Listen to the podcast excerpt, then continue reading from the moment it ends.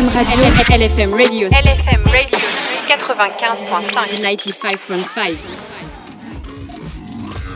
Entre deux pixels, l'émission consacrée aux jeux vidéo, présentée par Amine Abdelli.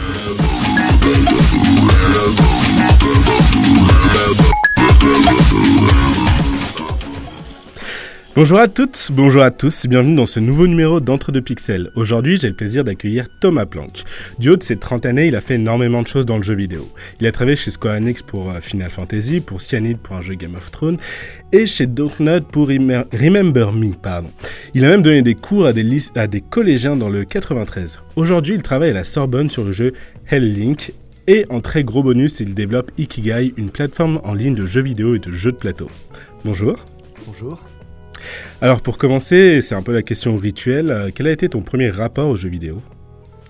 Euh, bah, J'ai commencé à jouer quand j'avais je crois 5-6 ans et euh, bon, forcément ça m'a très vite passionné et j'ai eu beaucoup de passion pour les RPG en particulier, les jeux de rôle, Final Fantasy, etc. RPG japonais qui m'emmenaient très loin, beaucoup d'évasion, beaucoup d'exaltation. C'est ça qui m'a donné envie de raconter des histoires, transmettre des émotions par les jeux initialement. Et à quel moment tu t'es dit je vais travailler dans le jeu vidéo C'est un truc qui me, plaît pas mal et du coup pourquoi pas en faire ma carrière? Euh, bah, pendant que j'étais adolescent, je pensais vraiment, enfin évidemment ça, ça m'aurait bien dit, mais euh, je pensais que voilà c'était un rêve de gamin et que c'était pas possible de, bosser dans ce domaine-là. Et puis finalement, quand bah, il a fallu commencer à choisir ses études après le bac, euh, etc., bah, j'ai vu qu'il y avait des formations finalement, des euh, voilà, des vrais métiers dans le domaine. Et je me suis dit, bon, bah, on va tenter le coup et puis on, va y aller. Quoi. Et du coup, c'est comme ça que tu es retrouvé chez euh, Epic Time, ça Ouais, voilà. À l'époque, il y avait... moi, je savais déjà que je voulais faire euh, game designer. Donc, en gros, le game designer, il fait la conception de l'histoire du jeu et des règles du jeu. mais il n'y avait pas vraiment de formation pour ça à l'époque. Et du coup, je me suis dit, bon, je vais bien rentrer comme programmeur dans une. comme j'avais des bonnes notes en maths, etc. comme programmeur dans une boîte et puis passer game designer par la suite. Euh, c'était pas vraiment une super idée parce que, bon, après, une année à Epita, c'était assez intense. Je me suis rendu compte que faire de la programmation 8 heures par jour, c'était pas forcément ce qui, ce qui me bottait. Après, Epita, je sais pas si à l'époque c'est comme ça, mais là actuellement, il y a la, ce qu'on appelle la piscine. Voilà, j'avais entendu parler de ça à l'époque et j'étais là, non, je vais pas survivre à ça en fait, enfin, ça va pas être possible. Euh, la piscine, pour illustrer pour nos auditeurs, c'est pendant deux semaines, il me semble Deux semaines, ouais. deux semaines où tu programmes non-stop Oui, globalement, tu dois programmer peut-être 20 heures par jour quasiment, tu dors sur place, c'est très intense. Et euh, bon, ça fait un peu office d'écrémage, euh, un peu les, plus forts survivent. c'est une méthode éducative un peu particulière, on va dire. Et euh, du coup, tu allé jusqu'au bout d'Epita Pas du tout. Je suis parti à la fin de la première année parce que voilà, je me rendais bien compte que c'était pas vraiment fait pour moi. Et du coup, je me suis dit, bon, je vais quand même rentabiliser ce, temps passé en, faisant un DUT informatique qui était en deux ans, qui permettait de choper un diplôme reconnu. Euh, ce qui, au cas où, voilà, ça me faisait un plan B euh, pour travailler si je trouvais pas de boulot dans, le jeu vidéo. Euh, et puis à la suite de ça, j'ai fait un an à LISA, qui est une école d'art graphique à la base, qui avait une section jeux vidéo. J'espérais que ce soit du game design. En réalité, c'était quand même plutôt arts appliqués, 2D, 3D. moi, j'ai deux mains gauches. faut pas me demander de faire du graphisme, de quoi que ce soit. donc, pareil, à la fin de, cette première année, je suis parti parce que j'ai eu une opportunité d'emploi chez Square Enix. Donc euh, pour moi, passionné de Final Fantasy, etc., ça se refusait pas. Et du coup, voilà, j'ai pu bosser sur la localisation française de Final Fantasy XI. Et euh, je gérais l'équipe des gens voilà, qui testaient cette localisation pour remonter tous les, bah, tous les problèmes. Et ça, c'était à Londres, euh, dans, voilà, dans les bureaux de, Square Enix à Londres. D'accord. Et comment tu es tombé sur cette offre d'emploi un peu assez particulière? Euh, alors l'histoire est un peu longue, mais pour faire court, c'est un ami à moi qui me l'a qui me l'a montré en me disant ah tiens ça c'est vachement fait pour toi parce qu'il se trouve que euh, quand j'étais au lycée, j'avais travaillé dans un groupe amateur de traduction de jeux je sais pas si ça existe encore ce genre de truc, on avait bossé sur euh, la traduction de l'anglais au français de plusieurs jeux Square Enix, euh, enfin Squaresoft à l'époque, dont Xenogears, Chrono Cross, on est vieux RPG de l'époque de la PlayStation 1. Et du coup, j'avais déjà voilà, une expérience dans ce domaine-là, la, la traduction, localisation. Je me suis dit, bah tiens, du coup, pourquoi pas tenter le coup? D'accord, mais pour le coup, là, c'était assez éloigné du game design. Ça a été quoi ton l'étape d'après qui t'a rapproché du game design pour le coup Bah ouais, du coup, au bout d'un an à Square Enix, je me rendais bien compte qu'effectivement, en localisation, ça n'avait pas du tout mené vers la conception de jeu. Euh, donc, je suis parti. De toute façon, c'était la fin voilà, de, de, mon contrat. Et je suis revenu en France. j'ai travaillé comme testeur QA chez, chez Darkworks sur un jeu qui s'appelait I Am Alive, qui a ensuite été sorti par Ubisoft. Et, et puis là, je me rendais bien compte que euh, sans le diplôme en game design qui allait bien, euh, ça allait être compliqué. Et du coup, j'ai repris des études à l'ENGMIN, École nationale des jeux et médias interactifs numériques. Je crois. Bien joué, du premier coup. pas? et euh, qui est à Angoulême et qui est le seul master public de jeux vidéo en, France. Il y a beaucoup d'écoles privées, il y a quelques licences pro publiques, notamment à Bobigny, à Montpellier et une ou deux autres, je ne sais plus où. Euh, et, voilà, au niveau master, il n'y a que l'Engmin. Et c'est une école qui est vraiment super. Je dis pas ça parce que voilà, je suis sorti, mais moi j'ai une très bonne expérience là-bas. Et, euh, et, du coup, est-ce que tu as pu apprendre des choses là-bas ou c'était seulement pour euh, valider ce que tu savais déjà? Ah ouais, non, j'ai appris énormément. C'est beaucoup basé sur, bah, sur des projets qu'on fait en groupe. Et donc, on a une expérience très concrète.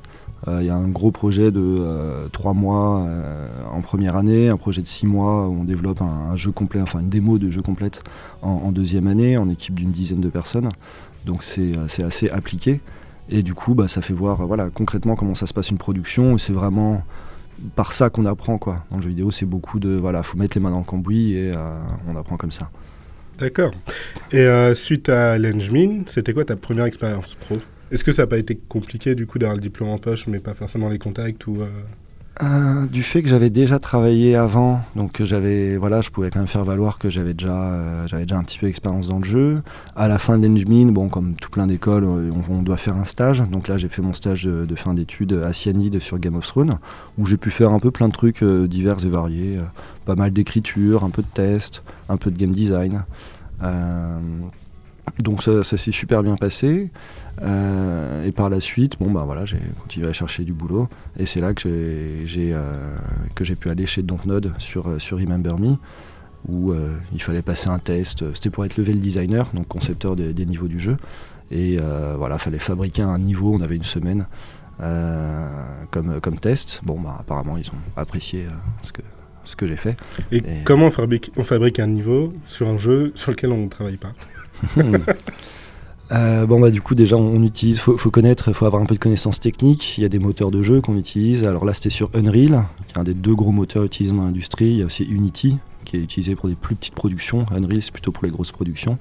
Euh, j'avais eu l'occasion de travailler à Darkworks et à l'Engmin sur ce moteur-là, donc voilà j'avais quelques connaissances techniques dessus. Le fait d'avoir un background en programmation aidait un peu évidemment. Euh, et puis euh, là, le, test demandait de. C'était un truc sur le labyrinthe du Minotaure, je me rappelle. Bon. Et euh, l'idée, c'est d'essayer de trouver une idée originale de gameplay euh, qui reflète finalement l'essence un peu de cette. voilà, de, ce concept de labyrinthe de Minotaure. Donc, il faut trouver une interprétation un peu intelligente, la transcrire en règle de jeu, et pour créer un niveau un peu, voilà, un peu original, un peu intéressant. D'accord. Et donc, a priori, tu as, eu la bonne idée une parmi d'autres en tout cas. Et euh, comment s'est passé du coup le fait de, travailler chez Dontnod Super bien, c'était hyper, euh, c'était vraiment super enrichissant. On était une totale, une petite centaine de personnes, donc c'était quand même une relativement grosse production. Euh, moi j'étais chargé d'un niveau entier du jeu. Donc au début quand je suis arrivé il y avait bah, quelqu'un, un level designer plus senior que moi qui était là pour, voilà, pour me guider, pour m'aider à démarrer. Et puis progressivement bon, bah, je suis devenu plus autonome. Euh, il y a beaucoup de travail d'équipe. Ça, c'était vraiment un truc qui était très clair. J'étais tout le temps en train d'aller voir euh, les autres gens qui travaillaient sur le niveau, parce que moi, voilà, en tant que level designer, j'étais un peu en interaction avec tout le monde, mm, et je faisais l'architecture du niveau et ce qui allait se dérouler dedans. Euh, mais après, il y a les gens qui travaillent bah, sur les graphismes du niveau, qui font. Il y a les gens qui font toutes les cinématiques, qui est le scénariste qui fait tous les dialogues, tout ce qui va se passer au niveau narratif dans, dans le niveau, etc., etc. Et il y a pas mal du coup de, métiers différents et donc on apprend beaucoup de ces métiers-là. Je me rappelle particulièrement, il y avait euh, un des graphistes qui était un ancien architecte. Et du coup, de temps en temps, il me disait non mais là, euh, ok niveau structure, bon ça, on imagine bien que ce que tu proposes, ça, peut marcher dans le jeu. Par contre, c'est pas du tout crédible. Jamais dans la vraie vie, il y aurait une porte ici. Et puis je regardais, j'étais ah ouais, putain, merde, t'as raison. Et donc c'est assez enrichissant d'avoir comme ça plein de points de vue différents. Et euh, du coup, là, je pense à un point de vue particulier, celui de, hum, du côté plutôt scénario. Parce que Mhm. sur euh, Remember, Remember Me, pardon, il y avait Alain Damasio, si je ne me trompe pas, Ouais, tout à fait. qui est pour le coup un très très très gros auteur de, de SF euh, français, l'un Mhm. des. Enfin. Ouais, le- Peut-être un des plus connus, clairement. Quoi, ouais. Est-ce que c'est pas, c'était pas un peu compliqué? Comment est-ce qu'on fait communiquer l'histoire avec le game design? Alors, euh, à l'époque où moi je suis arrivé, Alain Damasio, il était un peu moins euh, investi dans, dans la production parce que ça faisait 4 ans que le jeu était en production déjà. Donc lui, il avait posé les bases d'énormes bibles voilà, d'univers.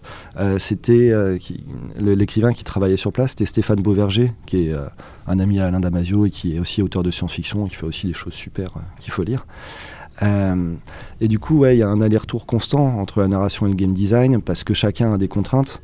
Euh, la narration, bah, ils doivent euh, montrer les personnages, faire comprendre les choses aux joueurs, etc. Et en même temps, bah, quand, on fabrique le niveau, eh ben, il faut s'assurer qu'il y a un rythme intéressant, qu'il n'y ait pas euh, une demi-heure de cinématique où le joueur, va finir par l'ennuyer. Donc on n'arrête pas de discuter pour trouver un rythme qui, fonctionne bien.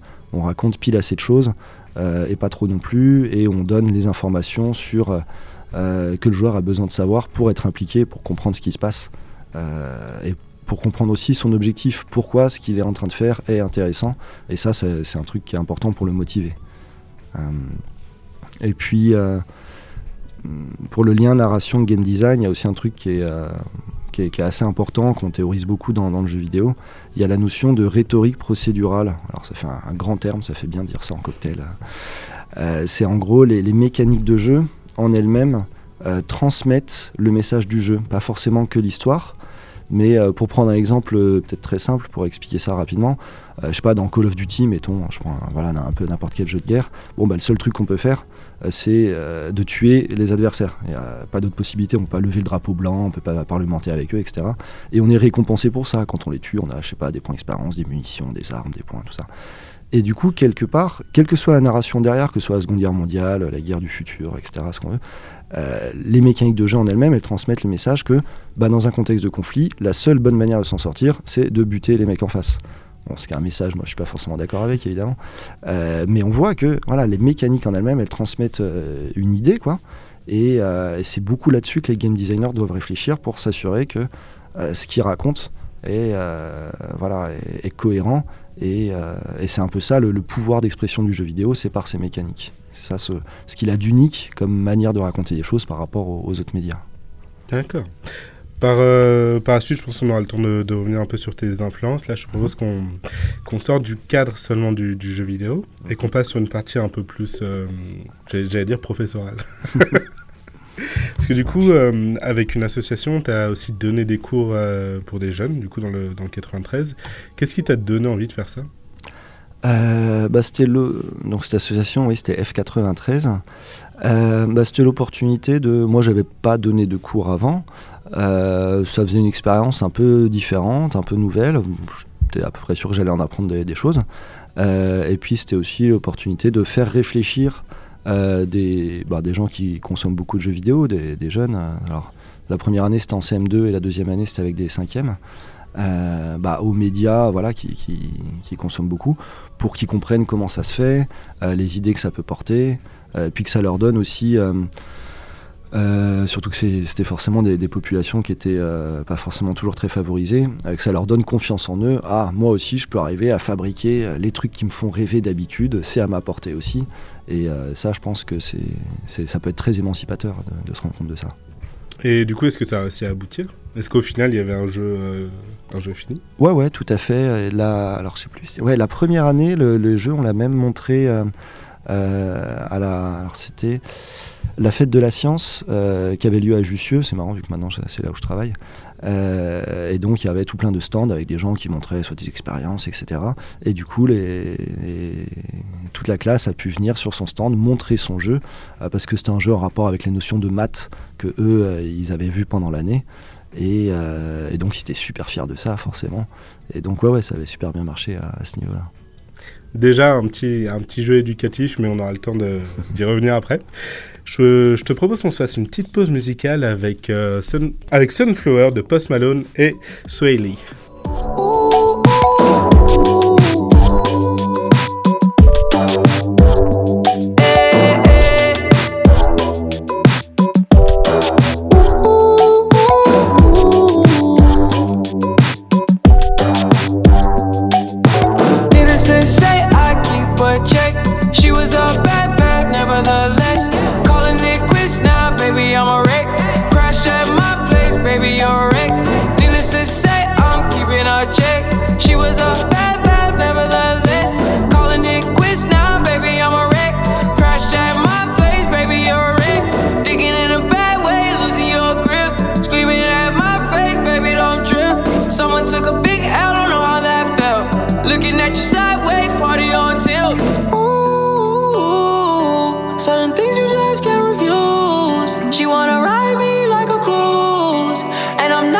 trying to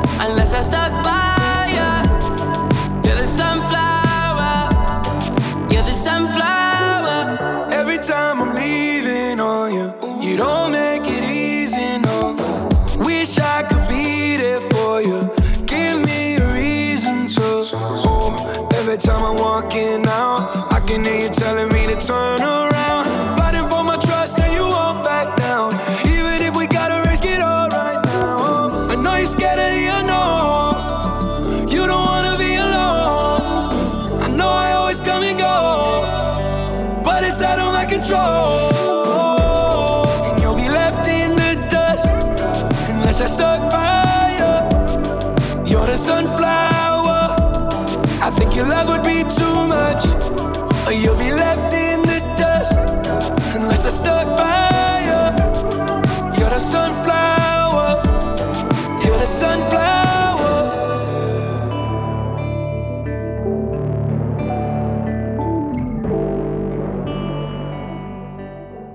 C'était Post Malone et Soily, et euh, je choisis cette chanson particulièrement parce qu'elle est extrait de, de Spider-Man Into the Spider-Verse, un film d'animation qui est sorti il y a quelques années. Honnêtement, petit aparté, allez soutenir ce film, c'est un très bon film, le scénario est cool, et il prend pas son public pour, euh, pour des ânes en fait, tout simplement. Ce qui arrive rarement avec le cinéma d'animation, bizarrement. Ceci dit, vous êtes bien dans Entre deux pixels sur LFM avec moi, je suis toujours avec Thomas Planck.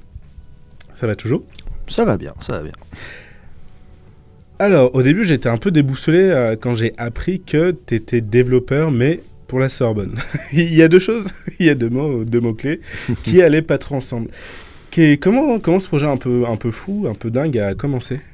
Euh, du coup, ça a commencé, c'était euh, les bibliothèques. C'est une personne qui travaille aux bibliothèques de l'université qui a, qui a lancé le projet. Et euh, alors, on ne le sait pas forcément, moi je ne savais pas du tout en, en arrivant. Les, bibliothécaires, ils enseignent ce qu'ils appellent les compétences informationnelles. En gros, c'est tout ce qui est vérifié, c'est sources d'information, c'est l'esprit critique, puis c'est les enjeux du numérique, euh, les Google, Apple, Facebook, etc. Comment on partage nos données, tout, ce genre de trucs. Et notamment, ils enseignent ça à la fac euh, pour bah, que les étudiants, étudiantes, ils aient des sources crédibles pour leur thèse, leur mémoire, tout ça, tout ça. Sources scientifiques, voilà. Et euh, bah, forcément, euh, les étudiants, euh, on arrive, c'est les bibliothécaires qui leur font cours, ils se disent tout de suite, ouais, ça va être poussiéreux, ça va être ennuyeux, etc. Et du coup, cette personne qui gère les, cours des bibliothécaires, qui s'appelle Myriam Gors, qui est donc vraiment l'initiatrice du projet, bah, c'est vraiment une geek. Donc elle est à fond dans les jeux, etc. Elle avait fait des, formats de cours déjà un peu gamifiés, bon, et elle s'était dit bon bah ça marche bien, on va passer au niveau d'au-dessus, on va faire un jeu vidéo. Donc, elle, elle passait vraiment pour une alien dans la fac. Et, euh, et puis elle m'a contacté sur, euh, LinkedIn, le réseau social professionnel, euh, parce qu'elle cherchait quelqu'un qui à la fois avait une expérience en game design et à faire des vrais jeux, et aussi en enseignement. Et parce qu'elle avait bien compris, et ça c'était vraiment assez fin de sa part, que pour faire un bon jeu d'enseignement, euh, fallait avant tout faire un bon jeu tout court. Et que pour ça, fallait des professionnels du jeu vidéo. Et c'est un truc qui est très très souvent loupé par tout ce qui est jeu éducatif, parce que souvent c'est fait par des gens qui sont très bons pédagogues et euh, qui connaissent très bien le domaine à transmettre, mais qui voilà sont pas professionnels du jeu. Et du coup, ça fait des jeux bah, très didactiques, euh, qui sont sûrement très carrés sur leurs propos, par contre qui sont ennuyeux au dernier degré. Quoi. Et donc, euh, bah, ça, elle, avait compris ça, c'est pour ça qu'elle est venue me chercher. Et on s'est et donc on a fait un- on s'est rencontrés on a fait un appel à projet il y a de temps en temps des appels à projet dans l'université où on peut obtenir des fonds bah, voilà, pour, pour des projets on, on a eu cet appel et c'est comme ça qu'on a pu commencer à, développer le jeu et, euh, et très rapidement en fait, dès qu'on s'est rencontrés on a eu, euh, on a eu envie d'aller plus loin un peu que le truc que, que l'idée initiale. L'idée initiale, donc, c'était d'enseigner aux, étudiants en, en licence, en première année après le bac. Euh, du coup, ces notions de trouver les bonnes sources scientifiques.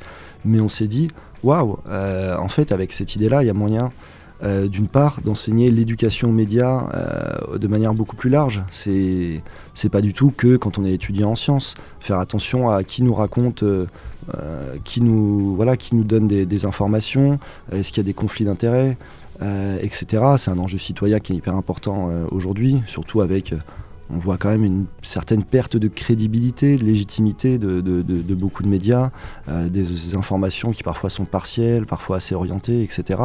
Euh, c'est vraiment des enjeux euh, assez cruciaux pour faire acquérir de, l'esprit critique et, du sens politique, osons le, gros mot, aux, gens. Et, donc voilà, on avait moyen de faire tout ça avec, avec ce jeu et sous une forme bah, qui était justement qui était vachement attrayante. Et euh, du coup, ça fait quand même beaucoup de missions pour, euh, pour un jeu vidéo, j'ai l'impression. Par quoi est-ce que, par quoi est-ce que ça passe concrètement? Euh, ouais, bah, ça passe par. Et puis en plus, une autre mission, un petit peu, histoire d'en rajouter encore, qu'on qu'on se donnait, c'était d'essayer de militer un petit peu pour du jeu intelligent, entre guillemets, c'est-à-dire de bah, faire un vrai jeu qui euh, enseigne quelque chose, mais qui soit avant tout un vrai jeu pour mm, transmettre au, au public l'idée que bah, un jeu qui est divertissant, etc., euh, peut aussi apporter quelque chose.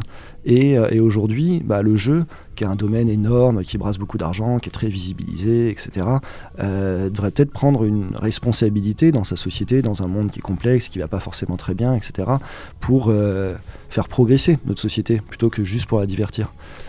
Après, ça, ça peut être compliqué, je pense au dernier, à la dernière polémique qu'il y a eu autour de Battlefield, où il y avait une, une femme sur la jaquette, en fait, tout simplement sur le cover, et ça crée un vrai, un vrai tollé, alors que c'était pas si, si énorme que ça. Ah oui, clairement, il y a encore beaucoup de, malheureusement, de, de visions peut-être un peu conservatrices, un peu rétrogrades chez, chez, les joueurs, hein, et qui acceptent euh, mal qu'il y ait un public euh, ouais, traditionnellement masculin, et qui acceptent euh, pas forcément très bien de voir les femmes débarquer. Mais bon, pour le coup, vu comment même toutes les grosses majors euh, se mettent à ces questions de représentation, euh, que ce soit euh, sur les femmes, que ce soit sur les personnes racisées, etc., on peut supposer que c'est un mouvement qui a quand même plus ou moins déjà gagné et qui va continuer à bien marcher. Et on voit Marvel, Disney, Star Wars ont fait plein de choses à ce sujet-là récemment. Dans les jeux, ça marche beaucoup aussi. Donc, ouais, il y a une frange qui continue à être opposée, mais qui va être de plus en plus minoritaire, et c'est très bien. Voilà, le jeu vidéo euh, représente de plus en plus de monde, et c'est une bonne chose. Et du coup, là, toutes les marques que tu as citées, elles abordent le côté politique de manière un peu détournée, un peu en arrière-boutique. Toi, tu as décidé d'attaquer ça frontalement.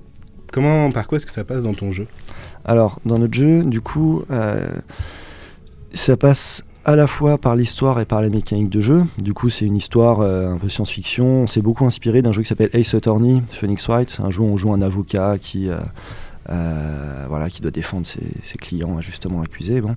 On, a- repris une mécanique assez proche pour montrer que quelles que soient les, sources d'informations qu'on nous propose, eh ben, on doit toujours avoir un œil critique dessus. C'est vraiment le gameplay, les mécaniques de jeu qui, euh, qui nous font apprendre un peu ça.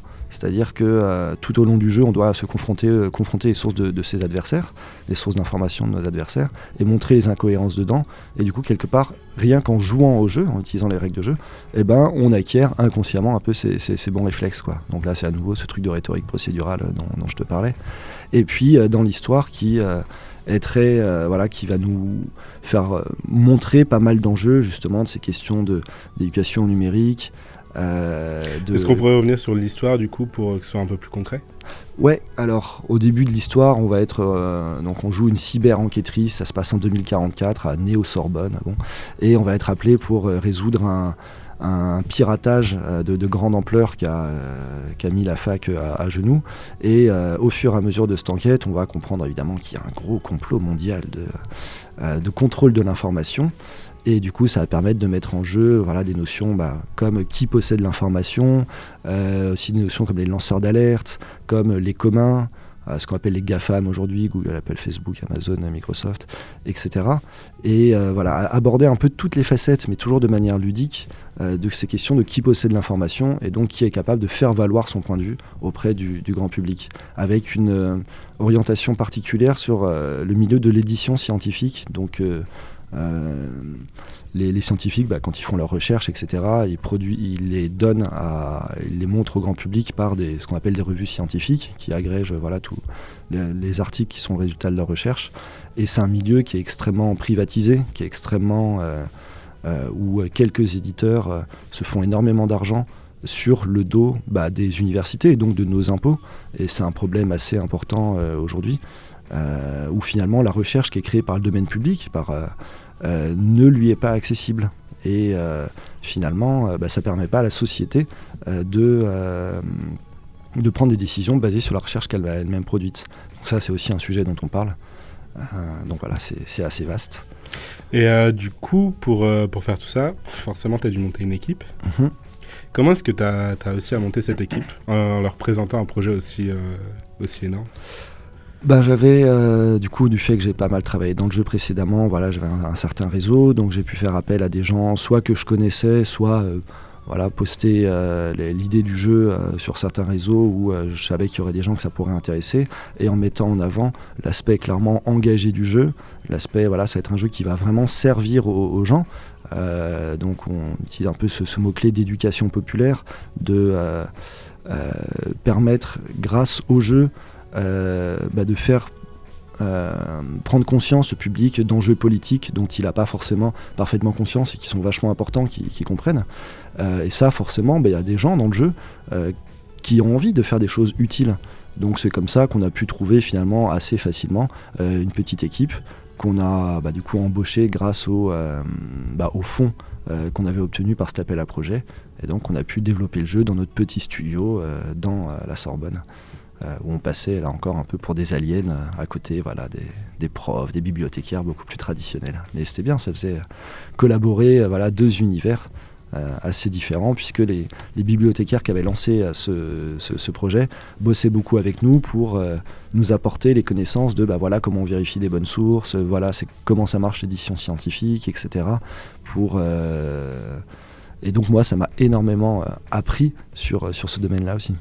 Et mis à part avec, les, avec du coup les bibliothécaires, est-ce que tu as eu un lien avec d'autres universitaires pour, euh, pour ce jeu-là On a été indirectement euh, il y avait d'autres universités qui étaient intéressées par le concept pour pouvoir bah, après le, réutiliser, vu que nous, bah, c'est un jeu bah, qui a été financé euh, par, par, le domaine public, donc un, vraiment un objectif d'intérêt public, donc de le mettre à disposition du plus grand nombre. Du coup, il est disponible gratuitement euh, pour tout le monde. Et du coup, évidemment, bah, deux universités qui n'avaient pas forcément les moyens de développer ce genre de choses, ça pouvait les intéresser de, l'utiliser en, formation, etc.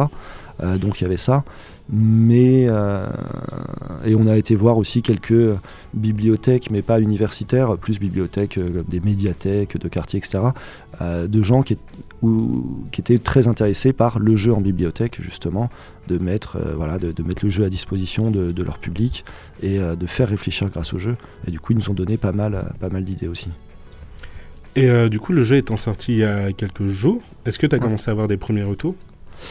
Oui, oui, oui. Bon, il est sorti depuis quelques jours, mais on, ça fait deux ans qu'on l'utilise à la Sorbonne. Vu qu'il y a une version bêta qui est, voilà, qui est dispo depuis assez longtemps. Et c'est assez marrant parce que les, étudiants, quand on, quand on leur dit Ah, bon, bah, vous allez jouer un jeu, au début, ils se marrent. Euh, ils sont là, bah, ça va être un jeu pourri encore, parce que la plupart des jeux éducatifs sont pas très bonne qualité. Et puis dès qu'ils voient l'écran titre, voilà, qui, est assez léché, ils disent Ah ouais, quand même Et ils commencent à rentrer dans le jeu, ils sont surpris par la qualité du jeu. Donc, ça, c'est on a vraiment eu des retours très positifs de, manière assez unanime. Et euh, pour l'instant, on a des retours, voilà, effectivement, euh, qui sont vachement positifs sur un peu la, richesse des enjeux, sur le fait que le gameplay est assez bien pensé par rapport à, ce qu'il y a à transmettre, au fait qu'il y a un côté très punchy. On s'est beaucoup inspiré là encore de, Phoenix Wright parce que euh, ils arrivent à rendre un, domaine, bon, celui d'être avocat, euh, qui est pas forcément, qui semble pas forcément hyper sexy au premier abord, ils le rendent aussi euh, patate qu'une baston de Dragon Ball, quoi. Et ça, c'est assez énorme. Et du coup, c'est vraiment un truc qu'on a voulu refaire dans, notre mise en scène. Et euh, les retours nous disent qu'on a plutôt bien réussi ça.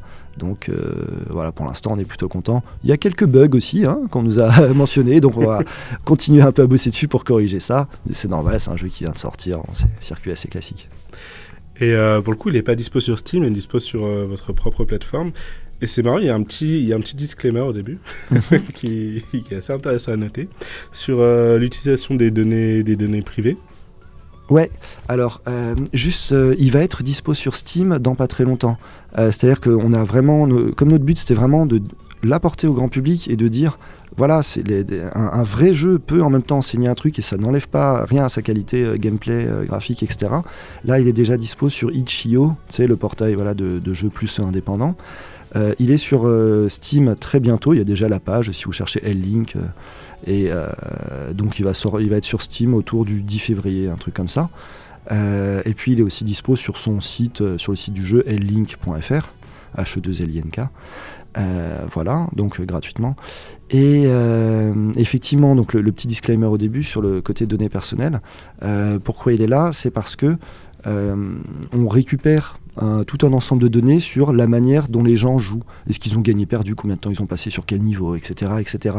Donc ces données, elles ne sont pas du tout nominales, hein, on n'est pas en train de piquer votre vie privée, euh, pas de souci. C'est des données qui vont servir ensuite pour la recherche publique universitaire. C'est-à-dire qu'ensuite, avec toutes ces données-là, les, chercheurs vont pouvoir euh, comprendre mieux comment les gens apprennent par le jeu, euh, aussi comment faire un bon jeu, à quel moment les gens arrêtent de jouer, et donc quel moment du jeu il faudrait améliorer. Et donc ça va permettre d'améliorer encore la qualité des futurs jeux produits par les universités et, euh, donc bah, la qualité de l'enseignement et puis la qualité ludique. Et euh, donc voilà, clairement c'est dans un objectif d'intérêt public euh, sachant que l'université voilà, est là pour l'intérêt public et pas se faire de l'argent sur, sur ces données. C'est marrant parce que vraiment cette mécanique, enfin je pense à, à EA notamment, cette mécanique de récolter des données pour les analyser ensuite modifier son jeu, c'est surtout pour les, les free-to-play ou pour euh, ajouter des lootbox ou ce genre de, genre de choses pas très, pas très, très honnêtes. Ouais, carrément. C'est vrai que d'habitude, ouais, c'est utilisé pour comprendre le comportement des gens et où est-ce qu'ils seraient le plus susceptibles d'acheter globalement. Bon, là, nous, évidemment, on n'est pas du tout dans cet esprit-là. C'est plus pour faire des jeux de meilleure qualité. Et du coup, ça pourrait vous servir pour potentiellement des productions futures, voire même la mise en place d'une euh, plateforme. Euh, si, tu veux bien, je propose qu'on parle de Ikigai. Ouais, alors du coup, Ikigai, euh, c'est un projet donc à la suite de L-Link, euh, voilà, qui, marchait bien dans l'université. on s'est dit, bah tiens, on pourrait aller encore plus loin. Et il y a un ancien chercheur en physique qui s'appelle Bertrand Laforge qui a lancé voilà, un autre appel à projet de création d'un portail de jeux entier pour l'université, donc un peu comme Steam, voilà, pour les universités, qui rassemblerait plein de jeux éducatifs à destination des étudiants. Euh, sachant qu'il y a beaucoup de jeux éducatifs pour les enfants, mais assez peu finalement pour le public euh, adulte et jeune adulte. Euh, donc voilà, déjà ça c'est assez innovant. Et on est toujours dans cet objectif de créer des jeux qui vont enseigner des choses aux, gens, quel que soit le domaine, ça peut être sciences dures, ça peut être sciences humaines, langue, ce qu'on veut, mais toujours avec l'exigence que ce soit du vrai jeu, qui soit agréable à, jouer. et donc ce portail qui s'appelle Ikigai, euh, il sera accessible sur l'URL ikigai, ikigai.games. Euh, il va bientôt sortir et on va mettre à disposition toujours gratuitement euh, plein de jeux sur ces différents sujets. et là, on est en train de faire tout un tas de partenariats avec des universités, mais aussi des studios de jeux vidéo, bah, comme Ubisoft par exemple, donc il y a des acteurs assez gros, pour bah, le remplir de plein de jeux et aussi pour qu'il soit utilisé euh, de la manière la plus large possible et qu'il soit utile euh, vraiment à, un maximum de gens. Et donc au final, dans pas très longtemps, on va avoir, euh, voilà, a priori, on va pouvoir toucher 2 bah, millions d'étudiants, l'ensemble des étudiants universitaires.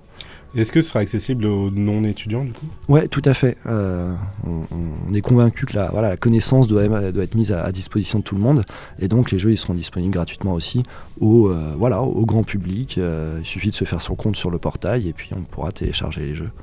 D'accord. Du coup, Ikigai a un, un, projet à suivre de près. On arrive euh, presque au bout de, au bout de l'émission.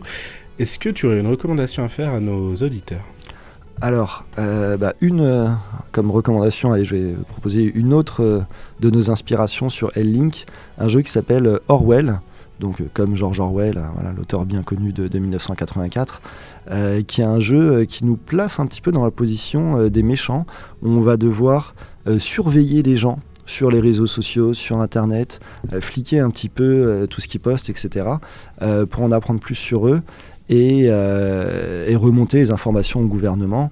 Et, et, du coup, il y a évidemment et on a en plus une marge de choix, est-ce qu'on veut remonter les informations ou pas, donc on est un peu responsable aussi de, nos actions, et du coup qui fait euh, de manière hyper, euh, hyper ludique, le jeu est hyper bien fait, bah, qui fait pas mal réfléchir aux enjeux actuels, euh, très actuels pour le coup, de la surveillance, de, de qui donne ces données, etc. Donc dans une dystopie voilà, hyper bien foutue, et donc Orwell, je le recommande très chaudement. Ok, donc Orwell, c'est bien noté. merci Thomas d'avoir assisté à l'émission. Je rappelle que Link est dispo gratuitement sur PC depuis quelques jours. Allez jeter un coup d'œil, surtout si vous aimez les jeux d'enquête. Euh, merci Charles pour la réalisation de l'émission. À 17h, vous retrouverez Carole dans le live. Passez une bonne après-midi sur LFM Radio.